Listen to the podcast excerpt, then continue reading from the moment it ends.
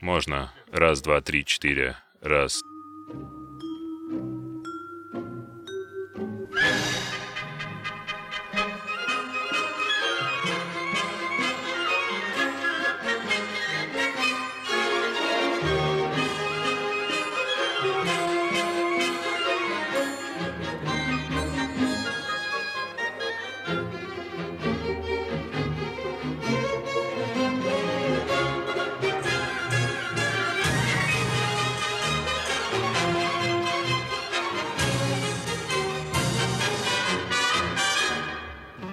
Сталкиваюсь с серьезным решением, убить кого-то или нет, то я должен знать о последствиях. Для этого есть интернет.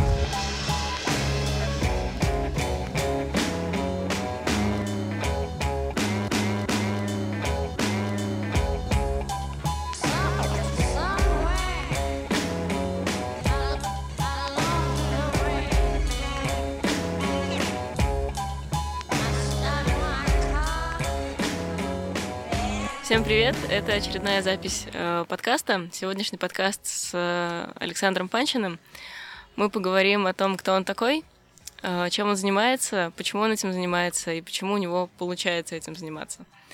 Э, сегодня э, нас в студии четверо, не считая молча- молчаливого Сережи. Э, в записи подкаста принимают участие я, Валя Круподерова, э, Дима Заика, Антон Зельдин и, конечно, Саша Панчин как главный герой сегодняшнего, сегодняшней записи. А, перед записью мы поспрашивали у Саши, кто он такой, немножко сняли с него самоидентификацию и получили список, а, список ответов на вопрос «Кто ты?».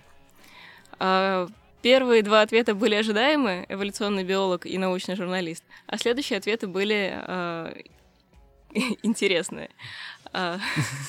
Еще был борец с мифами. да, борец с мифами, да, тоже, наверное, был ожидаем. Хорошо, третий ответ был борец с мифами, а дальше уже э, ответы более развернутые, более широкие. Э, кроме того, что Саша биолог, э, журналист и борец с мифами, он еще сторонник человеческой свободы. Э, при этом его интересует правда и свобода, но не интересует политика. То есть он политически нейтральный сторонник человеческой свободы. Э, он человек, у которого мало свободного времени, человек, который получает удовольствие от написания текстов и э, от чтения книги «Пиши, сокращай».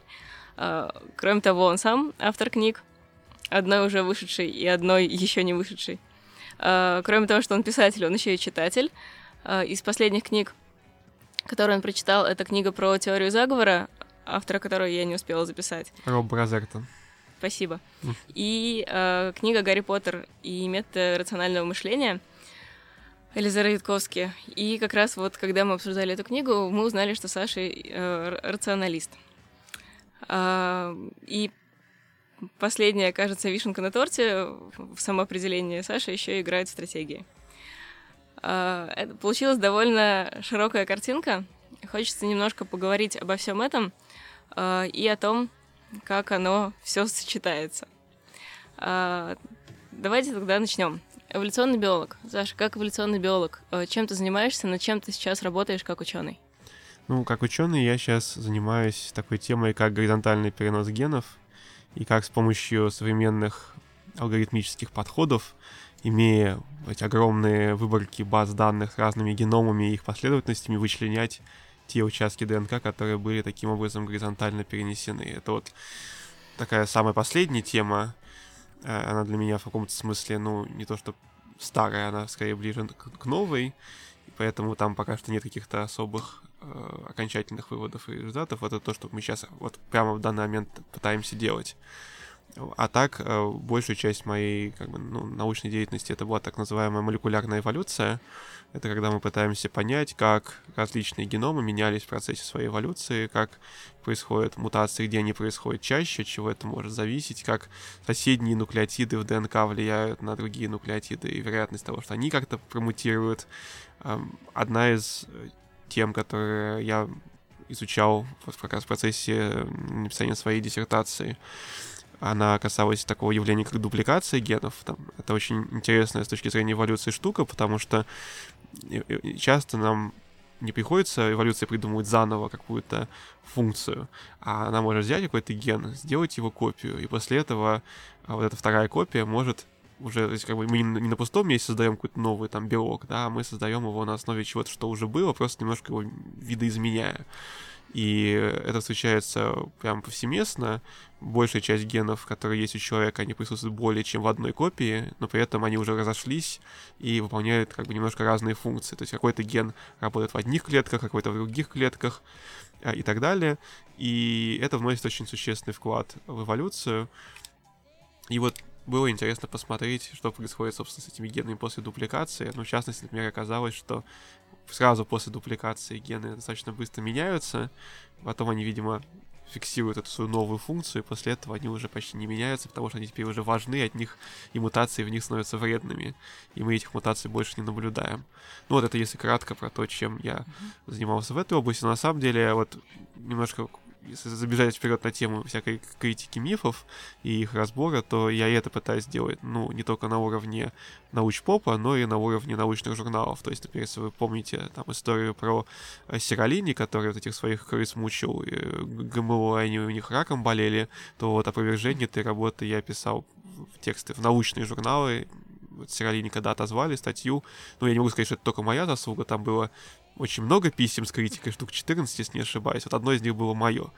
Или, например, а, вот у меня есть просто обзор с моим коллегой а, Александром Тужиковым а, в журнале Critical Reviews in Biotechnology на тему вообще ошибок, которые допускают исследователи, которые заявляют о вреде ГМО, потому что более-менее все работы, в которых такие заявления делаются, содержат существенные методологические ошибки в области статистической обработки результатов.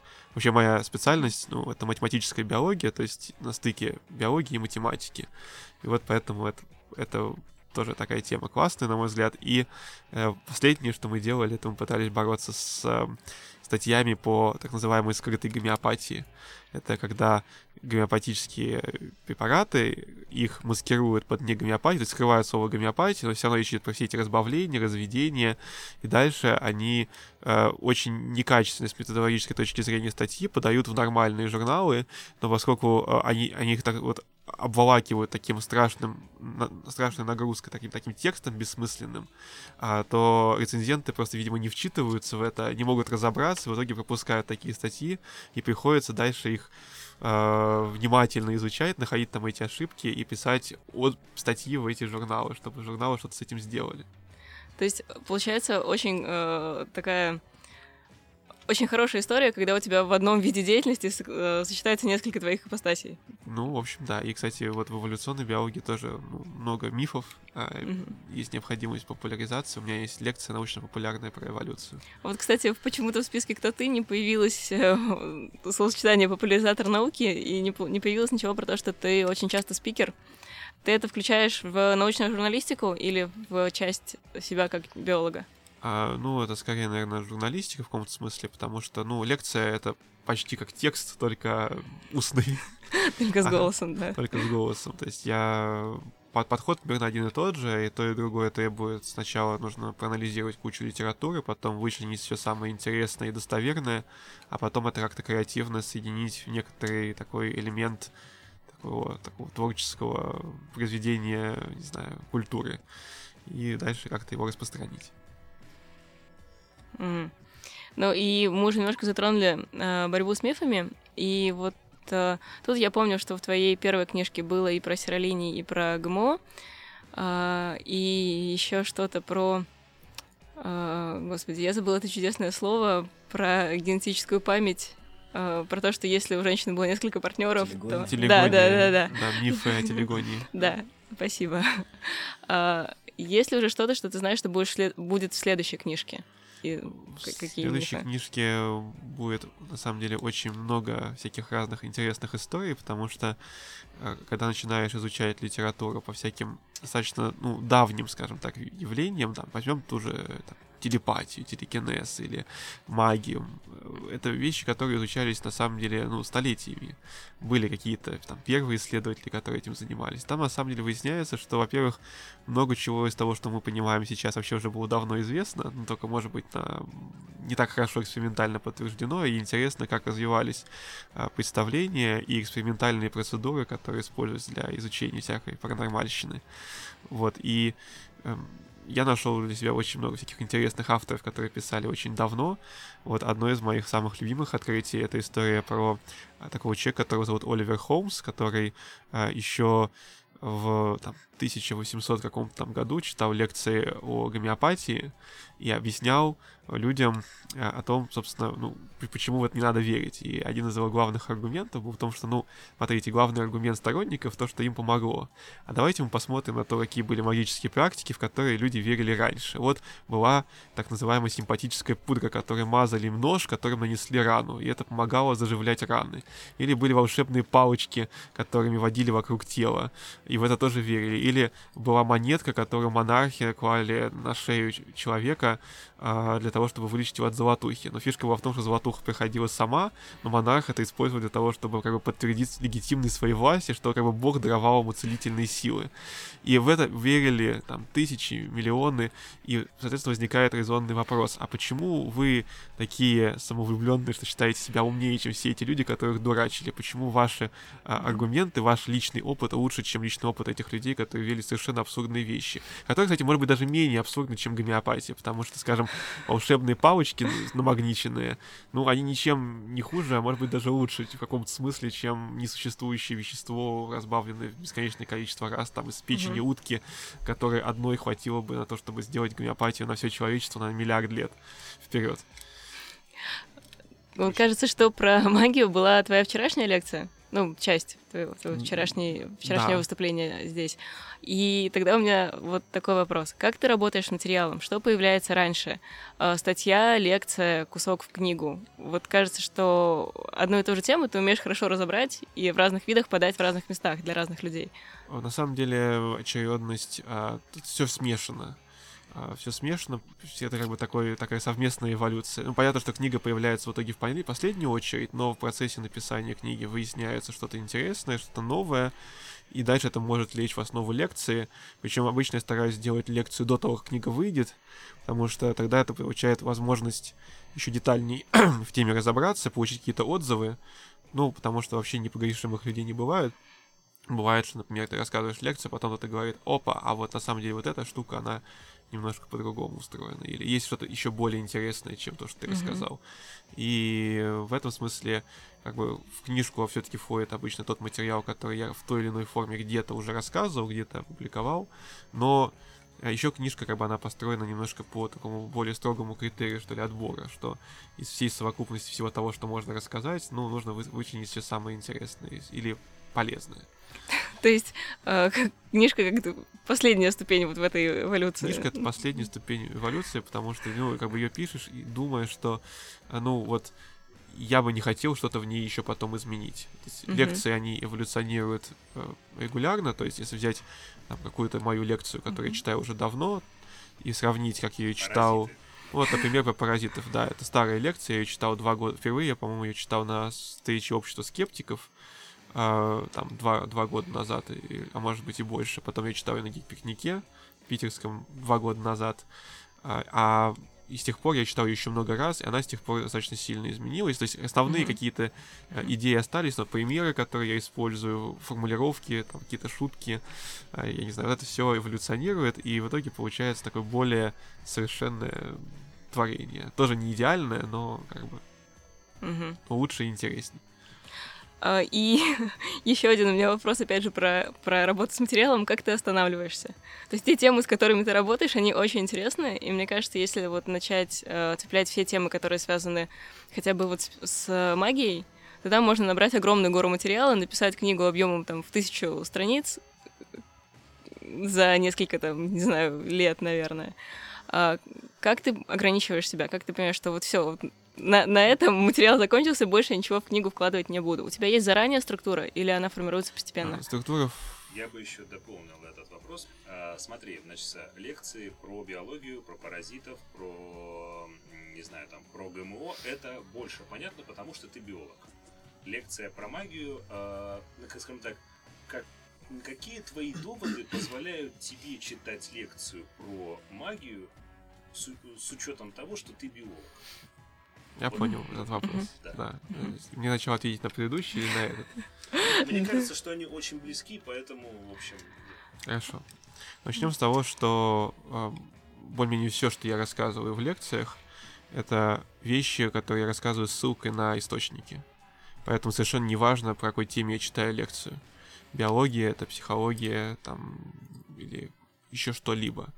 Кроме того, почти все, что я рассказываю, я изначально показываю кому-то, кто является специалистом в этой области, даже когда речь идет про биологию. То есть э, я использую рецензентов. И в этом смысле э, бывают люди, которые там недовольны какими-то моими лекциями, но я чаще всего э, бывают такие фразы, что как же вот он рассказывает там, про психологию, спрашиваю, ну хорошо, а ошибки вы заметили в моей лекции? Мне говорит, нет, ошибок не было. Ну как ты можешь? ну, а как я могу? А если ошибки бы были, то, пожалуйста, вот выложите мне список ваших претензий. Я их учту, и больше их не буду. Еще я напи- больше ошибки делать не буду, еще напишу а, пост а, о том, что вот, извините, в такой-то лекции я допустил ошибку. Ну, по биологии, кстати, тоже бывают ошибки. Например, в какой-то своей старой лекции а, про эволюцию я рассказывал, что вот Дарвин вывел каких-то голубей. А, ну, я неправильно прочитал источник, на самом деле Дарвин изучал голубей, которые вывели другие люди. И мне про mm-hmm. это историк, э, эволю, ну, историк эволюции сказал в кулуарах, что Саша, вот вы тут загнали. Ну и с тех пор, во-первых, я изменил лекцию, а во-вторых, вот видите, я признаюсь. А, mm-hmm. То есть э, никто не бывает непогрешимым, но вообще, как бы, наука, она на самом деле делится на дисциплины, на мой взгляд, очень условно. А, если вы возьмете даже, допустим, какую-нибудь книгу хорошую по религиоведению, например, того же Паскаля Буае, который написал «Объясняя религию», то там есть отсылки и к психологии, и к нейробиологии, и к социологии. То есть человек, который хочет а, описать какой-то сложный феномен, он неизбежно должен погрузиться в самые разные области человеческого знания. Кроме того, вообще во всей науке есть нечто единое, тем не менее. Это аппарат. Это требование доказывать свои аргументы, критически рассматривать факты, а, выдвигать фальсифицируемые гипотезы, которые, в принципе, опровержимы, учитывать э, критику, если эта критика обоснована. И в этом смысле, если человек выучил то, как устроена наука, понимает это, э, если он является хорошим специалистом в какой-то своей области, таким как бы грамотным, то это позволяет ему опираться на самые разные, э, ну, а, анализировать публикации в самых разных областях. Ну вот так же, как, в принципе, не нужно быть э, специалистом в области медицины, чтобы понять, что гомеопатия не работает. Потому что есть э, аргументы, которые можно рассмотреть и оценить. Но мы же не, не предъявляем претензии к, там, допустим, обычному журналисту, который расскажет, что гомеопатия не работает, на том основании, что как ты смеешь, ты всего лишь журналист, ты вообще не ученый. Говорит, ну как, ну вот у меня есть доказательства, у меня есть аргументы. У вас есть что возразить на эти аргументы? И в этом смысле мне всегда было очень обидно, э, когда дискуссии пытаются свести к обсуждению личностей к обсуждению регалий, к обсуждению вот того, что на самом деле не имеет никакого значения. Наука, она не принадлежит какому-то конкретному человеку. Нобелевский лауреат может нести откровеннейшую пургу. Например, как Кэрри Малис, который отвеч... Э, говорит, что ВИЧ не вызывает СПИД. Он Нобелевский лауреат, но вот а, еще его инопланетяне похищали. Давайте теперь... Да, ну это он сам пишет в своей книге. Поэтому, то есть, как бы история заключается в том, что не бывает непогрешимых этих mm-hmm. авторитетов. И вообще это может быть самый главный посыл моей будущей книжки про то, что все могут ошибаться. Ученых разводили всякие экстрасенсы, шарлатаны на ура. А, то есть то, что человек вообще назвался ученым, а, или его назвали ученым, это вообще мало о чем говорит. Посмотрим на, допустим, диссертации, которые защищают в России, сколько их с плагиатом, разоблаченных э, диссернетом. А, поэтому, если вы будете апеллировать к авторитету, то высока вероятность того, что вы просто, ну, процитируете какого-то жулика, который просто взял и приписал себе какую-то степень. И то же самое там в психологии там и так далее. Mm-hmm. И я лучше послушаю человека, который отвечает за то, что он говорит, репутацией и ссылками на источники, чем дипломированного, скажем, специалиста, а, который вообще не понимает, что такое наука. Потому что он никогда не занимался. Потому что хоть он и занимал, как бы у него там диплом по психологии, допустим, но при этом он вообще не понимает, там, что такое статистика. Mm-hmm. Вот такого рода вещи. И возвращаясь к тому вопросу, который был еще до этого, про то, как остановиться при написании книги. Ну, вообще любой, любой, скажем так, любая история, любой факт, любое исследование, оно оценивается вот по нескольким, ну, я его оцениваю по нескольким параметрам. Насколько это интересно, насколько это правдиво. И требуется, чтобы оба эти условия были соблюдены. И на самом деле, если мы Uh, ну, и еще насколько это оригинально, на самом деле, потому что бывает, что одна и та же история, ну, была воспроизведена десятью разными способами, из них только два интересны, например. Ну и вот так, на самом деле, формируется, что отсекается все то, что либо неинтересно, либо неправдиво. Угу. Но кажется, что интересных и правдивых фактов все равно много. А, их, их много, но там возникают на самом деле дублирующие вещи, либо не, ну, сильно уходящие в сторону от темы, а, либо, ну, скажем так, не столь важными, потому что вот вторая книжка, ну, которую я сейчас пытаюсь дописать, она мной воспринимается как действительно некоторая практически ценная штука, то есть что-то, что может повлиять на практическую жизнь того, кто ее прочитает, что он mm-hmm. сможет пересмотреть свою картину мира и по-другому взглянуть на какие-то вещи. Поэтому, если какая-то история, допустим, действительно рассказывает что-то про науку, но мало чем помогает, то в данном случае она скорее попадет под, под урезание, не потому что я не ценю чисто науку, но потому что вот у этой книжки у нее специфическая целевая аудитория. Вот сумму биотехнологий я писал для людей в целом образованных, которые будут потом с ее помощью громить мракобесов вместо меня, потому что я уже устал. А я очень надеюсь, что, и на самом деле я знаю, что люди просто, ну, там, в спорах с кем-то просто достают книжку, цитируют, и после этого наблюдают, как а, их оп- оппоненты не знают, что возразить. Потому что, на самом mm-hmm. деле, все аргументы, которые вообще когда-либо прозвучали на тему ГМО, я их все смотрел в этой книжке. И с тех пор я новых не встречал. Кроме того, что еще какой-то дядька взял и заявил, что ГМО это вредно. Ну, mm-hmm. опять же, апелляция к авторитету, который я всерьез не готов рассматривать. Вот. А вторая книжка, она... Я планирую, что ее будут читать люди, а, которые будут скептически относиться вообще ко мне и вообще ко всем идеалам, которые я разделяю, к науке, к рациональному мышлению, и поэтому я пишу для них книжку по-другому, и я думаю, что те, кто потом ее прочитают, смогут оценить разницу, как, она, как они по-разному выглядят.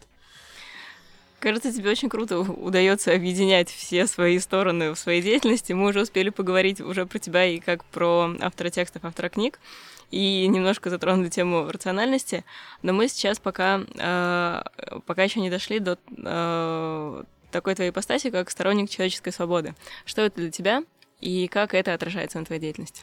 А, ну, я могу сказать так, что люди, они часто обижаются, переживают из-за вещей, которые, ну, я не нахожу принципиальными. И люди ограничивают друг другу свободу в местах, которые я не считаю принципиальными.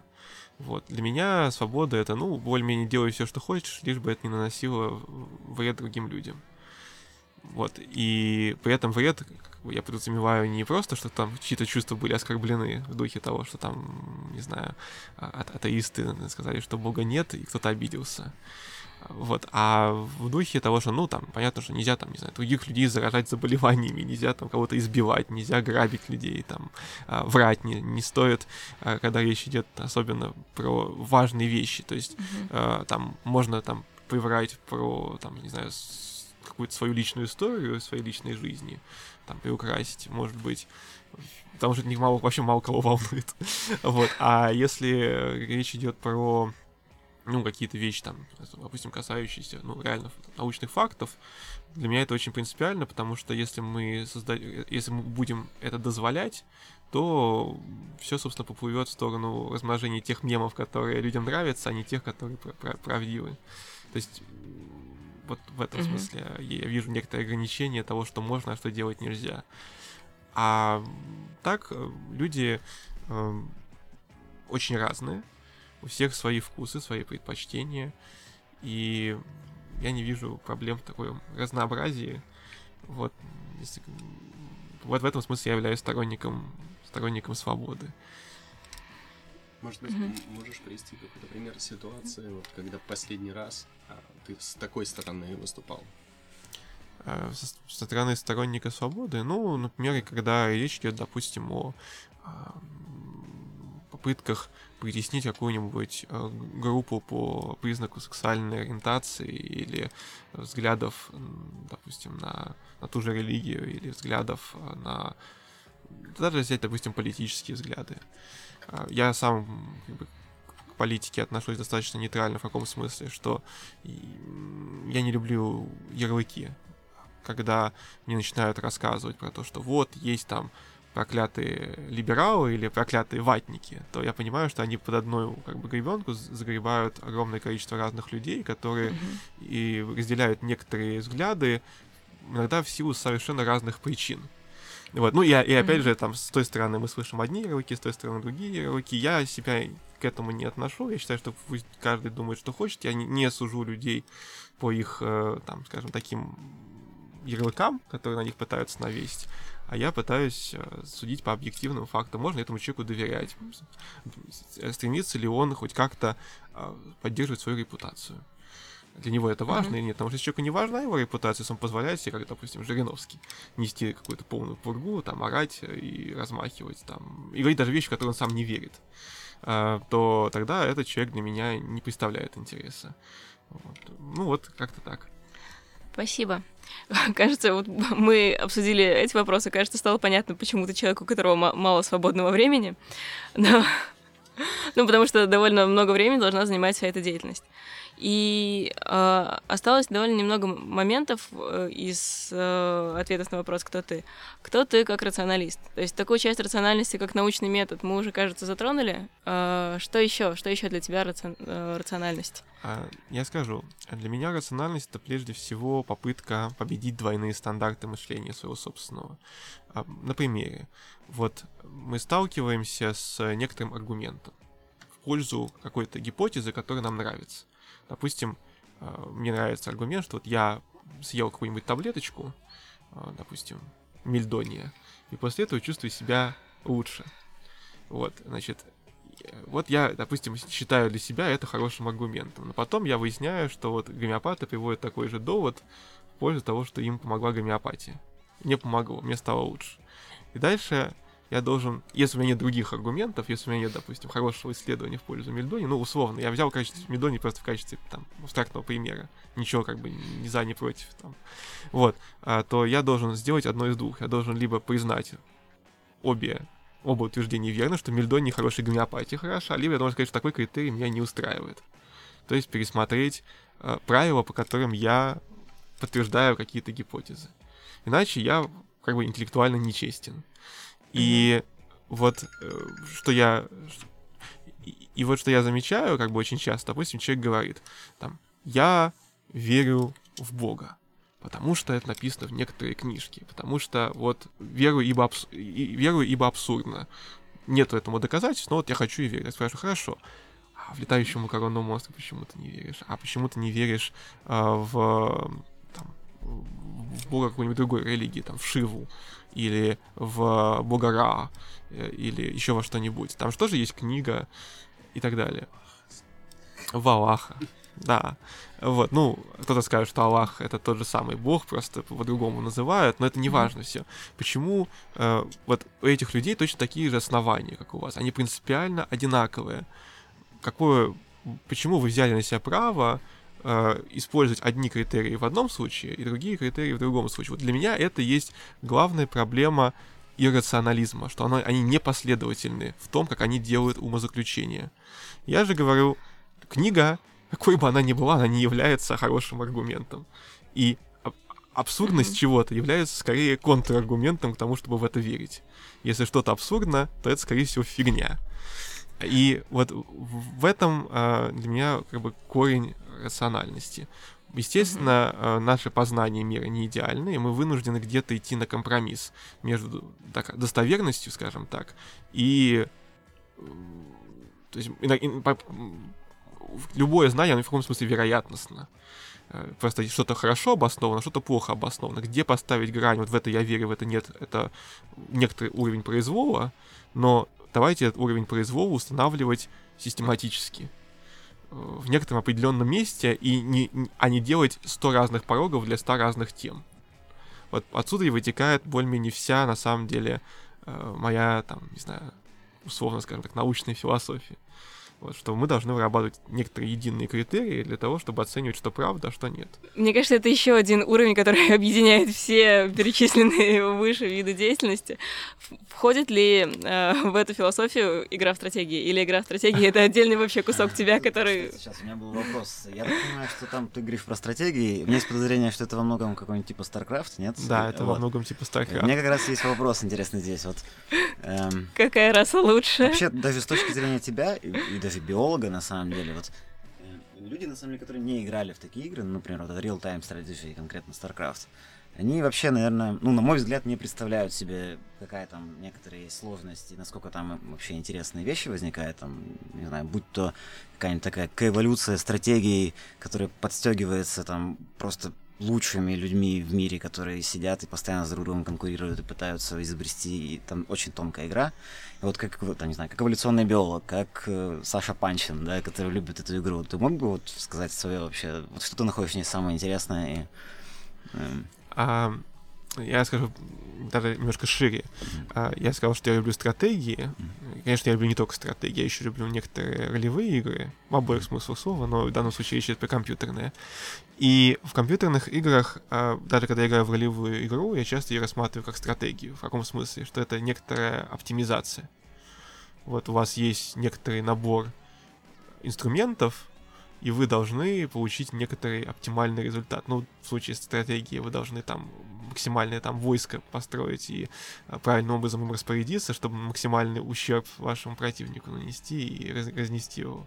А, ну, в случае там с ролевой игрой вы должны сделать такого персонажа, который а, всех уничтожит. Вот, на самом деле, я знаю, что в ролевые игры люди играют, ну, такие компьютерные по разным причинам. Есть те, кто там, ам, скажем, играет, отыгрывают какие-то роли, э, там, даже в таких многопользовательских играх, там, я гном, и я люблю бухать. Им это весело. Мне всегда была интересна оптимизация, поэтому меня всегда, э, когда я играл такие мультиплеерные, то есть многопользовательские игры, меня называли power геймером. Вот, я помню, как я для... специально у меня были друзья, которые вместе со мной играли, и они со мной дружили, потому что я им прописывал, как им прокачать своего персонажа, как распределить очки, чтобы они всех нагибали. И они после этого ходили и всех нагибали.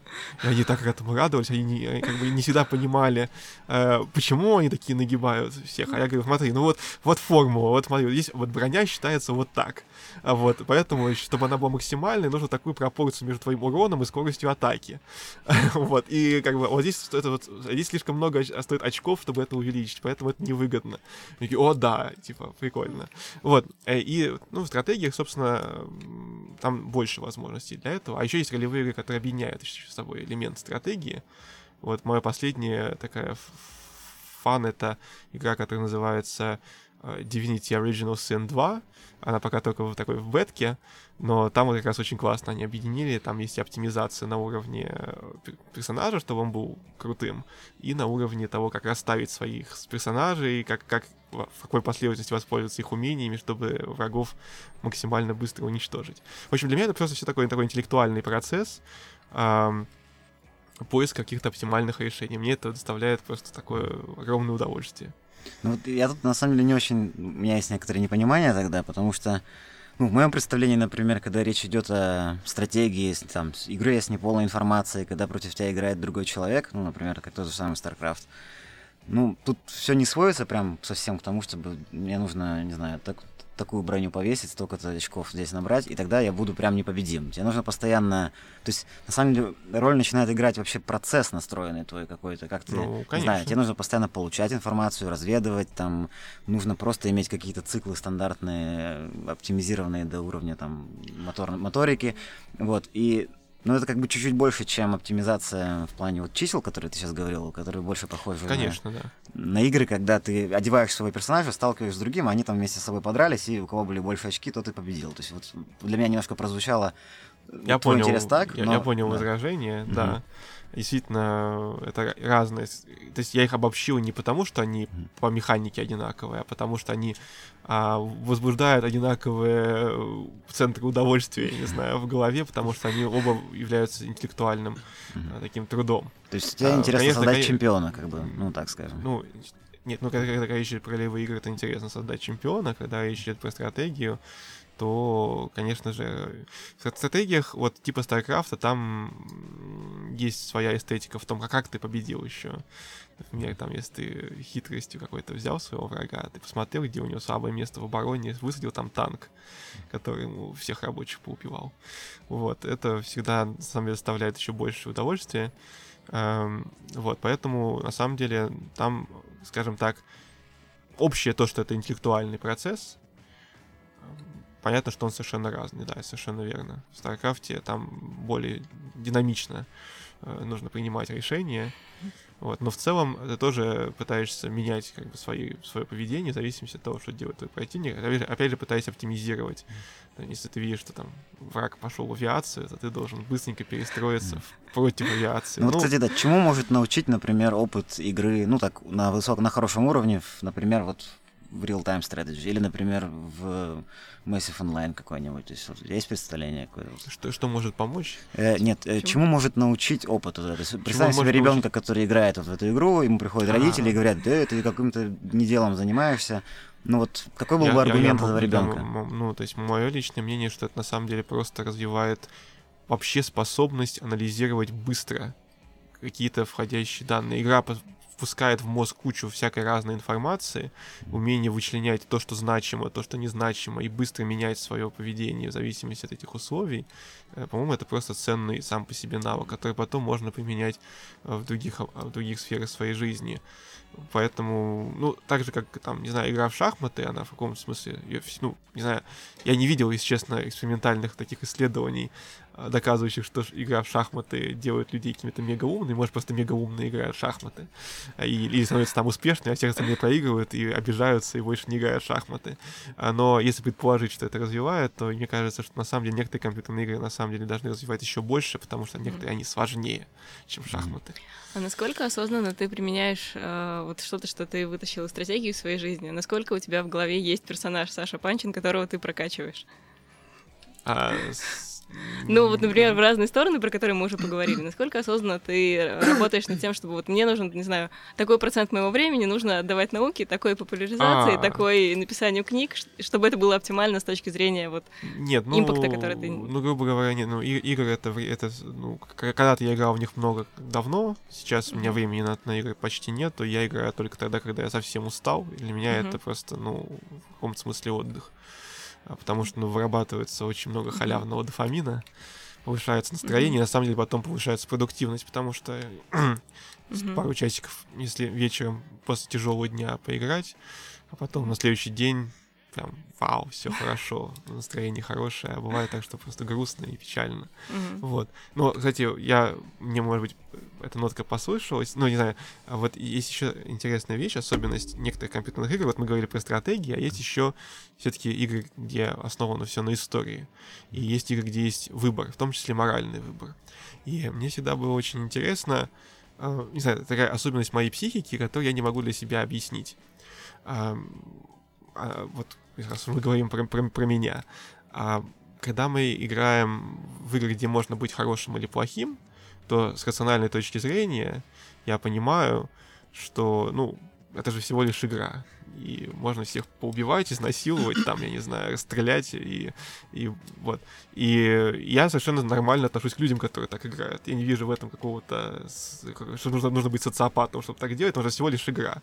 Но у меня не получается так играть я не могу, и более того, если случайно кого-то там убил, даже если какой-то второстепенный персонаж, у меня возникает желание загрузиться а, и не допустить смерти какого-то левого виртуального персонажа. А, и для меня это очень удивительно. Если я понимаю, что это иррациональная какая-то хрень, а, ну, как бы опять же, бороться с ней тоже не вижу смысла, потому что зачем с ней бороться, потому что это все равно всего лишь игра, как бы, почему не могу играть так, как мне нравится, э, не вижу в этом мифа, с которым нужно бороться. Мне кажется, часто просто не допустить смерть кого-то сложнее и интереснее, чем просто, ну, то есть... Э, можно увидеть в этом некоторые оптимизационные задачи. А, то есть свести все обратно к, к поиску оптимизации. Да, ты повышаешь свое собственное удовольствие. Может быть, но есть игры, в, которые, в которых оптимизация требует э, кого-то замочить, и когда я стою перед, таким, перед такой дилеммой, я все равно чаще выбираю субоптимальное решение, при котором спасаю жизни каких-то никому не нужных виртуальных персонажей. Это э, достаточно удивительная для меня вещь, как бы такое, Но... такое открытие. Я, кстати, э, это мы, конечно же, потом вырежем. На... Очень советую э, потратить два часа даже час на игру Undertale. Я Пройти- играл. э, Пройти э, первые полчаса, и э, это, это, скажем так, в пику всему тому, что было сказано за предыдущие две минуты. То есть эта игра э, не свергает все вот эти вот в стиле, что я не хочу убивать персонажа, о нет. Там Так, я сейчас- не связаны и так далее. Я Under... в Undertale, я ее почти прошел, я не, заби- не, не справился пока с последним боссом, но я ее прошел никого не убив, абсолютно никого не Вот, убив. вот настоящий чемпион, понимаешь? Вот. Мы возвращаемся. Я, э, Слушай, я предлагаю- я, я предлагаю, я предлагаю это не вырезать. Я предлагаю, Мы это вывезем э, в название подкаста. Александр Панчин прошел Undertale, никого не убив. Почти, Всё. по- по- почти прошел, почти прошел. Вот, но, но я могу сказать, что я планировал никого не убивать, когда я, мне просто времени не хватило ее пройти. Там тяжелая битва с этим с Асгаром, а, но потом я знаю, я, ну, я еще, я еще, я еще, я еще как бы, э, когда я сталкиваюсь с серьезным решением убить кого-то или нет, то я должен знать о последствиях. Для этого есть интернет. Ты э, женщину, которая тебе помощь предложила, э, так, короче, ты к цветку пришел хоть раз эту женщину убив или нет? Это очень каверзный вопрос. Я, я ее в первый раз убил, но почему? Потому что я не понял механику игры, я не понял, а, что вообще происходит, как бы я не видел, что есть второй выбор. А когда я понял, что он, как бы я ее, и потом я, я думал, что сейчас как бы я с ней подерусь, и как бы битва закончится как бы чем-то разумным. А потом бац, оп, ты ее убил. И я такой, что? Какого фига? И пошел в интернет читать, и мне там в интернете объяснили, что я идиот. Я тогда сказал, окей, я идиот, я переиграю. А потом вот приходит цветок и говорит мне, ты... А я знаю, что ты ее в первый раз убил. Я говорю, блин, козел. Слушай, ну на самом деле вот э, ты говоришь, что тебе непонятна механика, вот, ну почему ты не убиваешь. Ну, я Ну, ну, первый раз, когда ты играешь Мгм. в игру, ты вообще не, ты, ты не знаешь, как она устроена. Мгм. Не, ну просто вот в твоей деятельности вообще, вот в той же самой борьбе с мифами есть очень много, э, очень много усилий, они направляются на то, чтобы помочь другим людям. Потому что, скорее всего, у тебя в голове этих мифов нет, но ты свою энергию прилагаешь э, к тому, чтобы сделать что-то для других. И кажется, что не убивать виртуальных персонажей это все равно вот какая-то штука, думать о других. Э, Я понимаю, что сейчас ты кухонная психология, но но в целом э, кажется, что в твоей деятельности, ну, твоя деятельность направлена на э, не на получение, кажется, что-то, а чего-то, а на создание чего-то. И, возможно, она и- должна иметь какое-то такое, э, такое, такое выражение э, в компьютерных играх. Ну, не знаю, я не готов. а, Пусть э, любители психоанализа, послушав этот подкаст, напишут мне свою, значит, свое заключение И тебе, психологическое. и тебе будут с какими А, мифами бороться дальше. Вот. Да, да, я, я потом напишу заключение на этих э, фрейдистов. да. Вот у меня есть гипотеза еще конкурирующая. Мне кажется, что здесь все-таки можно оптимизацию как-то перепихнуть. Э, В духе того, что на самом деле игры они часто служат как раз-таки такой некоторой тренировкой, ну, вообще в природе, да, тренировкой перед какими-то реальными ситуациями, с которыми организм сталкивается. И вот мне кажется, в реальной жизни, например, не дать кому-то умереть, ну, то есть в реальной жизни ты не будешь убивать, ты будешь, скорее всего, стараться максимально пытаться обой- пройти ситуацию без конфликтов с людьми и желательно кого-то не убить. В целом, А, мы и- так по улице ходим, да. И преодоление проблем в игре, которые позволяют тебе в тяжелой Ну, ситуации да. все-таки кого-то не убить, это То есть полезный ты навык. тренируешь, да, Вот, себя. ну, может бы. быть, Ну, я вот не знаю. кажется, что люди и без игр с этим неплохо справляются, то есть даже в до Ну, они регулярно с этим не справляются, я тебе скажу. Ну так, люди, в смысле... Ну, то есть... Ну, Давайте еще одну тогда игру подключим, потому что есть еще одна, значит, психологическая особенность, которую я за собой заметил. Все-таки, значит, давайте темную сторону, темную сторону свою скажу. Э, Есть такая игра, называется Life is Strange. По-моему, эта игра, ее просто, это, не знаю, это дар для исследователей психологии, потому что там множество бинарных выборов э, такого этического характера, э, имеющих определенные последствия. Их очень много, и игра их все документирует, а потом сравнивает тебя со всеми остальными игроками, которые играли в эту игру в мире, и можно себя как бы сопоставить э, с другими. Вот, и там, значит, ну, я не буду там спойлерить, но, грубо говоря, там есть э, персонаж, другой, не тот, которым ты играешь, там симпатичная девушка, с которой ты постоянно как бы спасаешь. Э, И в конце они ставят тебе совсем такую ультимативную дилемму, грубо говоря, либо спасти эту девушку, э, либо, ну, точнее, если спасаешь эту девушку, то ты угробишь так человек 500, наверное, а может и больше, может быть тысячу. Ну, это вот, э, ну, ну, но, но, но это, э, это виртуальная девушка, это виртуальные тысячи людей, но вопрос, кого, как бы, спасти девушку или тысячу людей. И на самом деле, во-первых, для меня было удивлением узнать, что на самом деле это выбор примерно 50 на 50 для статистики, для, для, для общего количества людей. Мгм. То есть интересный был факт. А второй, что ну, для меня вообще выбор был однозначно, я спас девушку. А, вот.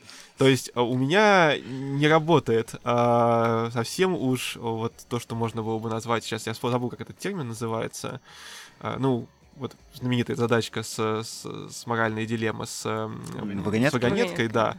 И там, значит, как, как же термин-то называется, я забыл. Э, Когда считают количество людей, которых, которые погибнут, на основании этого принимают решение. Ну, в общем, неважно, как это называется, понятно, о чем речь. Вот, э, вот в данной ситуации я понимаю, что все-таки для меня не все люди одинаково ценны. Это, это, это, это факт. Вот. И на самом деле этот факт несколько соотносящийся с реальностью, потому что, ну, давайте будем откровенны, мы будем все переживать, если погибнет кто-то из наших родственников и, или там любимых людей, но при этом тот факт, что каждый день умирает э, несколько миллионов человек, он ну, это абсолютно, абсолютный фа- фа- фа- факт, да, сколько там, ну, я не знаю точно там цифры, сколько людей умирает, мы как бы к этому, ну, мы не устраиваем по этому поводу траура, хотя, может быть, Ты стоило даже бы. не знаешь точные цифры, тебе это не интересно. Ты даже не знаешь, ты даже не знаешь точные цифры, да. Вот. И в этом смысле тоже такая интересная, не знаю, тема для рассуждений. Задуматься о своей собственной психике и, не знаю, прийти в, как это, в, ком- в понимание самого себя. Вот, что хотя мы вроде бы, если взять абстрактную задачку, а а это называется утилитарное решение. Вот Если взять абстрактную задачку с э, трамвайчиком и с вагонеткой, которая кого-то переезжает, то я утилитарист. То есть я скажу, да, можно толкнуть кого-то под эту тележку, чтобы спасти больше людей, но если окажется, что этот кто-то, это кто-то, кто мне нравится, а, ну, в силу каких-то своих, ос- ну, то есть у меня есть какая-то связь с этим человеком, то нет, то, есть, видимо, я должен быть в, в этом плане... Более ви- того, это я- я- видимо, я должен быть хорошим союзником. А в игре, про которую ты рассказываешь, есть выбор эм, там убить э, эту девушку или себя? Нет такого выбора. И, по-моему, я не встречала вагонетку с вариантом бросить под, под вагонетку А, ну, себя. не- а потому что это не очень интересно, потому что тут просто, ну, легко выяснить, а, как бы, грубо говоря, кто верит в вечность своей души, а кто нет. Я, я не знаю, нет, ну, это может быть скорее, скорее шутка. А, ну, и, и, кстати, еще одна вещь, кстати, тоже любопытная. А, Есть такой такой YouTube канал, он называется Game Theory, где типа чувак, он спекулирует на тему того, как там наука связана с компьютерной игрой. Там у него на самом деле много пурги, а вот, ну, но у него все, все подано очень весело, он скорее как бы сила добра, чем зла в этом плане. Но э, у него, значит, он сравнил с- вот эту, эту дилемму про эту девушку, он, значит, ее за- запостил в своем э, YouTube-канале и спрашивал своих подписчиков, которые большинство не играли в игру, как бы они себя повели. И там большинство людей были как бы утилитаристами, то есть они сказали, что да, типа девушку в топку спасем город. Мгм. А и это расходится с статистикой внутри игры. Но он это приписал, он там какую-то психологическую теорию на тему развил там про то, что вот, люди бывают такими-то, такими-то, и вот, наверное, на мой канал подписаны такие-то, в игру играют такие-то. А я думаю, что ничего подобного, а просто те люди, которые голосуют в игре, они голосуют так, потому что они в эту игру играли, и они эту Мгм. девушку Мгм. знают не как абстрактную какую-то личность, а потому что игра настолько погружает э, тебя в нее, что ты ее воспринимаешь как реального персонажа, Ну, э, как реальную личность. И вот в этом смысле, как вот ты просто сказал, что в реальной жизни поступил бы иначе, вот мне кажется, что в этом смысле игра близка к реальной жизни, потому что ты в эту игру играл, и ты знаешь, что этот персонаж вот клевый, и тебе он нравится. Это получается интересно, что эта игра, она еще на самом деле как фактически поставила некоторый эксперимент, ну такой Ну, в какой-то да. области. То есть, вот у тебя про- есть как бы АБ-тест, я не знаю, как это назвать. Есть люди, которые играли, есть, которые не играли. Видно, что вот отсюда ты можешь сделать, что вымышленные персонажи вот в таких вымышленных реальностях на самом деле можно к ним как бы пристраститься, не знаю, как, как, Э, как Это к реальному оди- человеку. один вывод, а второй вывод заключается в том, что все вот эти философские моральные дилеммы, которые, по которым на самом деле написана куча текстов, в которых предполагается, что люди, а, как бы, что их мнение в этих задачах соотносится с тем, как бы они себя повели в реальности, оно, по сути, в каком смысле рассыпается. А, потому что выясняется, что ну, в реальности это всегда будет еще куча всяких деталей, которые не учитываются в абстрактной задаче. И что на мнение человека может повлиять, ну, грубо говоря, там, такой фактор, а может быть еще тысячи других. Но здесь еще есть некоторая история про э, роль человека в ситуации, потому что, ну, я на, это, на этот выбор смотрю несколько с другого сбоку, сбоку управления проектами, и вот есть такая тема, что плохой проект, вот плохой в смысле заранее известно, что он не очень удачный, проще не начать, чем в какой-то момент начав остановить. То есть, если я понимаю, что про... у проекта мало шансов выжить, э, сделать выбор не начать его гораздо проще, чем начав его в какой-то момент принять решение, что нет, вот все-таки тогда решение было плохое, и сейчас я его переприму. И это вот про то, что э, если ты первый раз видишь эту девушку как персонажа, то очень легко сказать, ну и неважно, это персонаж. А если ты с этой девушкой как, как с персонажем какое-то количество часов проиграл, или в этом проекте как э, участник какое-то количество месяцев а, прожил, уже ты, сложно ты, сказать. Ты, ты уже вложил усилия спасения да, ее и да. считаешь, что... Там уже появляется это... цена усилий, ну, и уже жалко. А, ну, это очень... Это, да, это, нет, эта мысль мне не приходила в голову, она, в принципе, действительно Эм... Нет, ну как это искажение а, называется? Как да, там, это потери... искажение. Да, это искажение. Да. Оно, эта версия более обидная, конечно, для, для, для, для, для меня. Ну, я, я, я ничего личного. Один, я, я, я, я, одна из э, ну, присутствующих там линий, то есть она в это событие, это просто кусок оценки. Да, это просто одна из гипотез. Но действительно правда, что люди э, пытаются делать, доделывать то, что они делают, даже если это абсолютно бессмысленное э, дело. Вот у Дэна Ариэли, который занимается поведенческой экономикой, у него был прекрасный эксперимент описан в книжке, где он говорил про то, что там, людям предлагали перетаскивать э, в компьютере виртуальные кирпичики из одного угла в другой, абсолютно бесполезной работы, но им за это платили. Вот, но потом где-то на середине, ну там, в зависимости от того, сколько они работы проделали, приходил испытатель и говорил, ладно, типа, мы вас отпускаем, можете больше кирпичики не перетаскивать. И было какое-то количество кирпичиков, принеся которые, человек говорит, да ладно, я сейчас дотаскаю. Хотя понятно, что это абсолютный как бы бред, но человек хотел доделать эту бессмысленную абсолютно работу. Я, кстати, думаю, что это на самом деле очень существенная когнитивная ошибка, потому что многие люди, как бы, они а, начинают настаивать на каких-то своих заблуждениях просто по той причине, что они не готовы смириться с тем, что они какую-то работу там долгое время делали напрасно, и, и ну, вот как-то так. Может быть, mm-hmm. поэтому, там, если человек там, 30 лет практиковал гомеопатию, то никакие аргументы о том, что гомеопатия не работает, его не переубедят, просто потому что ему придется... Очень сложно, очень много вложено ну, уже, да. Очень много вложено. Да.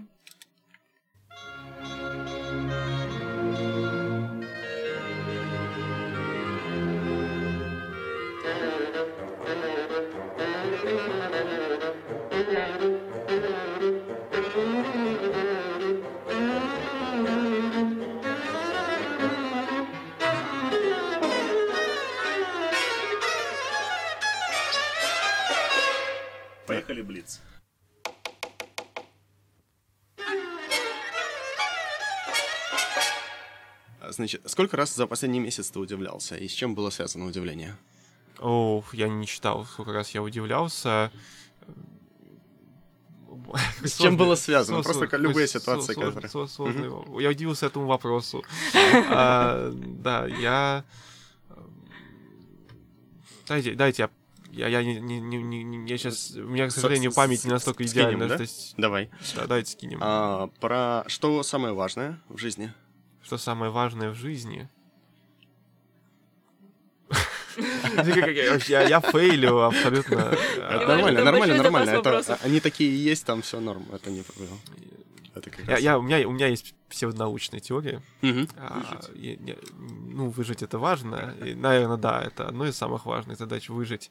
Я готов выживать, э, сколько паль требуется, но у меня есть такая псевдонаучная теория, что значит, есть эти рассуждения об Острома о том, что мир — это виртуальная реальность. Э, и, ну, mm-hmm. основа, основа, да. аргумент снова строится на том, что, грубо говоря, виртуальных реальностей в реальном мире можно построить сколько угодно, и учитывая предположение, что таких виртуальных миров может быть сколько угодно, а реальность, допустим, одна, но тогда мы, скорее всего, находимся в виртуальном мире, чем в реальном. Ну, вот это такие философские рассуждения, они достаточно... так говорит. А, они достаточно забавные, они мне нравятся в этом смысле, ну, как такой полет ума, и тогда еще можно дальше предположить такую гипотезу, что на самом деле вот эта реальность, которую мы испытываем, это что-то типа такого реалити-шоу, и, может быть, в моей голове сидит миллион зрителей, которые сейчас смотрят, и как это такую программу, типа в голове у Саши Панчина. Программа. И, может быть, тогда, тогда задача это развлекать эту публику. Потому что в какой-то момент им шоу не понравится, и они его отменят. Хорошо. А, следующий вопрос. Счастлив ли ты? Если да, то благодаря чему? А, я считаю себя достаточно счастливым. Я получаю очень много удовольствия от того, что я делаю. Я ничем серьезным не болею, поэтому у меня в жизни практически нет страданий. Вот, и, ну, единственное мое страдание, это когда я читаю какой-нибудь мракобесный текст, но это страдание быстро конвертируется в такой мазохистский, а, не знаю, э, мазохистское удовольствие от разоблачения этого мракобесия. Вот, а, ну, в общем, в целом я бы сказал, что все, все клево. Мгм. А е- э, есть ли вот пример человека, чьи идеи тебя раньше вдохновляли, но ты в них разочаровался? Кто-то, в ком я разочаровался. Да. Просто чьи-то идеи, вот ты м, изменил свое отношение к... Хороший вопрос. Я понимаю, что он на, самом- на самом деле он полезный и важный, но... Что, просто на подкорке подержать второй. Давай я Да, да, на да, подкорке да. подержи, давай дальше пока. А, а в кого из своих знакомых ты готов инвестировать? А, а что значит инвестировать? В смысле, в смысле, в смысле денежно или в Да, смысле... да, да. Ну вот люди-проекты вот на таком уровне. То есть ты понимаешь, что вот ты не знаешь, а, каким образом, но наверняка вот этот человек, а, он, она в дальнейшем, в будущем, если бы се- сейчас нужно было как-то вложить в них денег, это бы обернулось большим плюсом. Пусть даже вложить собственное время. В стиле, что... Да, Ну вот, например, как я в них. вот Сережа, да, да, да, да, представляет нам отлично. Ну давайте, а давайте, э, я сейчас, я, я могу, давайте будем просто по фактам скажем. Вот, например, сегодня я снял 4 ролика для канала Кверти, потратил свое время и таким образом инвестировал в себя в их проект. Потому что мне он симпатичен, и мне кажется, что это может быть взаимовыгодное сотрудничество. Вот. Ну и вообще полезная такая тема популяризации, потому что они достаточно популярны и без меня, а со мной, может быть, чуть-чуть больше будут. А может быть, а может нет. Вот. Ну, в общем, вот пример такого фактического проекта. А почему А ты так- инвестируешь в нас вот этим подкастом? А, ну, потому что вы милые люди. А, так, Только на это мы Какая выезжаем. у тебя самая крупная ошибка за год? Вот вопросы, требующие от меня вспоминания чего-то, что было на протяжении э, там, года, они для меня очень сложны, потому что я не, не могу так быстро работать со своей памятью. Ну, тут да, тут приходит, может, не приходит, это тоже, ну, Я- я- все, все варианты ок. А, так, давай тогда. а, какая привычка дается тяжелее всего? Привычка. Да. Мне очень тяжело, э, скажем так, начать, начать какую-то работу. То есть, когда я уже сел и что-то делаю, то обычно это идет очень легко и по маслу, но сложно победить лень, которая говорит, вот, ну, можно сейчас еще не приступать, можно еще подумать, можно еще чем-то заняться, может быть, не нужно в это ввязываться. И вот, э, не знаю, это можно ли это назвать привычкой, но это такая черта, которую я в себе не люблю, это то, что мне сложно победить лень. В итоге я ее часто побеждаю, но иногда я из-за этого неэффективно трачу свое время, потому что я долго с ней борюсь. Понятно. Так. Если бы ты мог прошлогоднему себе сказать, сделай вот это обязательно, что бы это было? Вот опять этот вопрос, вот все, все вопросы такого типа мной, мной воспринимаются очень тяжело, потому что я очень... Я, я живу как бы в сегодняшнем дне. Я очень мало думаю о том, что, что было в, в прошлом.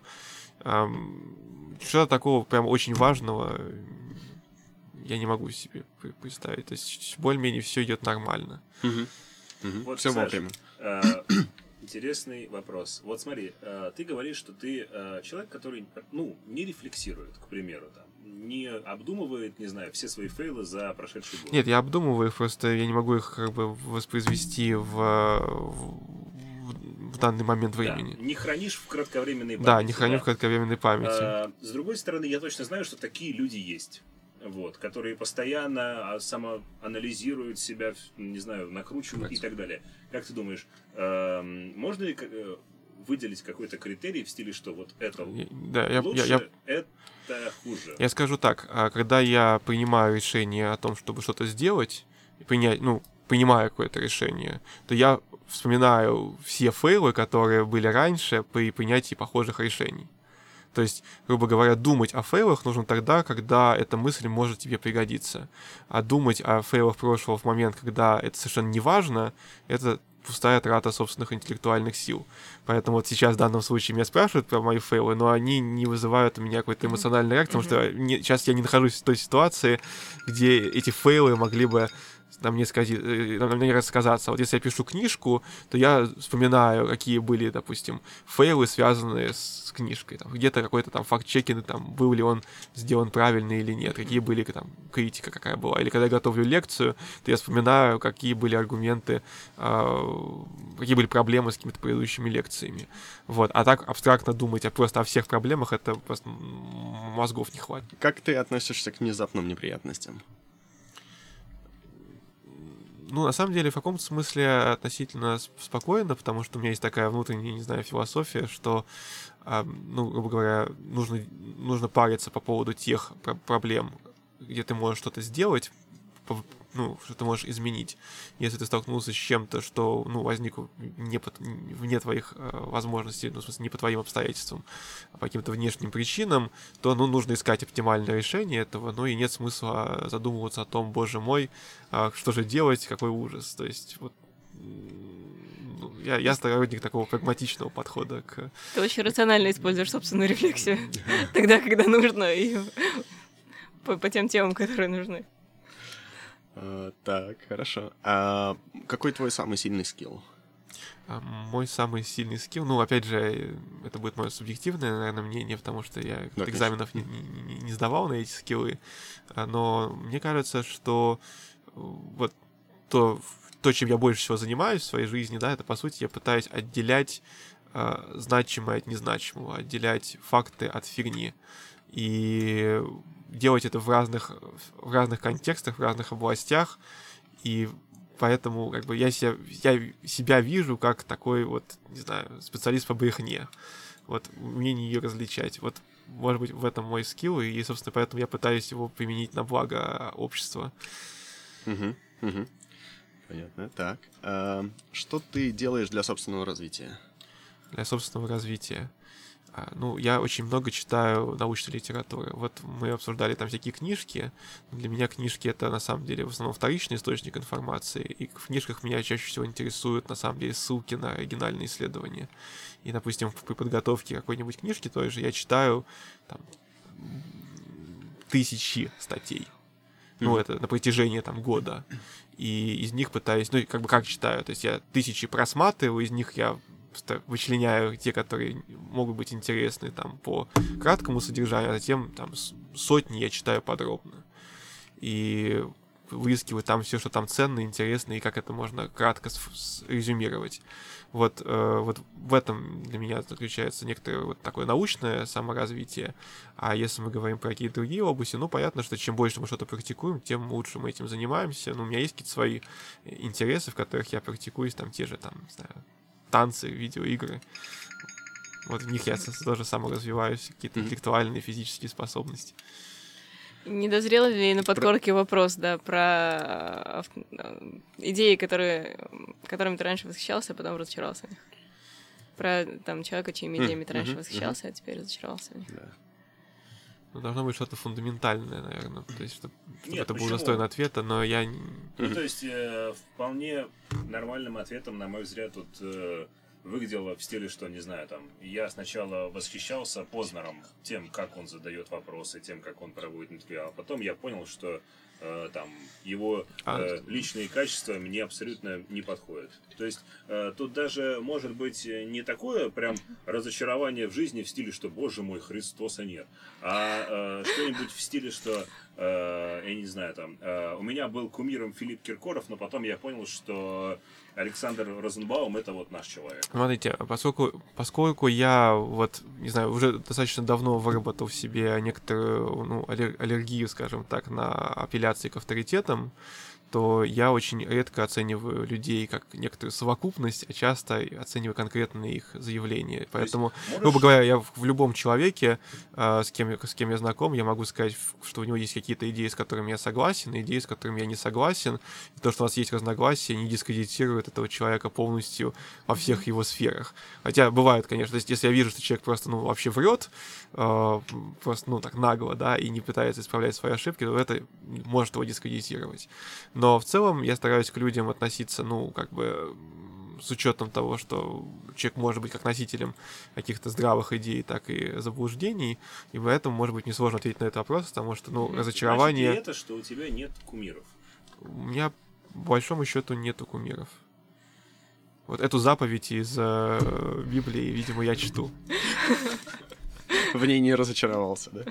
А, а, вот последний вопрос. А, это очень короткий. А, представь, что ты можешь вот обратиться ко всему миру, сказать какую-то фразу, произнести на всех людей. Они ее услышат, следовать ей не обязательно, просто вот просто услышат эту фразу. А как они там с ней дальше распорядятся, это их проблема. Что бы ты сказал? Мастер Ну, я- должен сказать так, что, что, что во-первых, э, прежде чем, если бы это была реальность, если бы я мог донести какую-то фразу до всего населения, то это я бы очень большой research провел, прежде чем это сказать. Естественно, сейчас я Мгм. такого research а не провел, поэтому это может быть фраза какая-то совершенно глупая. Но, по-видимому, вот, судя вот опять же, я вернусь там к той книжке, которую я сейчас пишу, да, ее главный посыл, э, который я пытаюсь донести. Я не уверен, что это лучший способ, можно одной фразой этот посыл донести, что там, ни один человек, ни одна книга не является э, абсолютным достоверным источником информации. Поэтому будьте добры и все рассматривайте э, в контексте того, что это может быть полная пурга. Допустите, рассмотрите возможность того, что все, что все, все, все, что вы считаете правдой, может быть пургой. Вот э, и задумайтесь об этом. Мгм. Наверное, как-то так. Спасибо. Спасибо А, большое. да, Кажется, спасибо. получилась очень классная запись подкаста. Да, Спасибо. спасибо, до встречи. Да.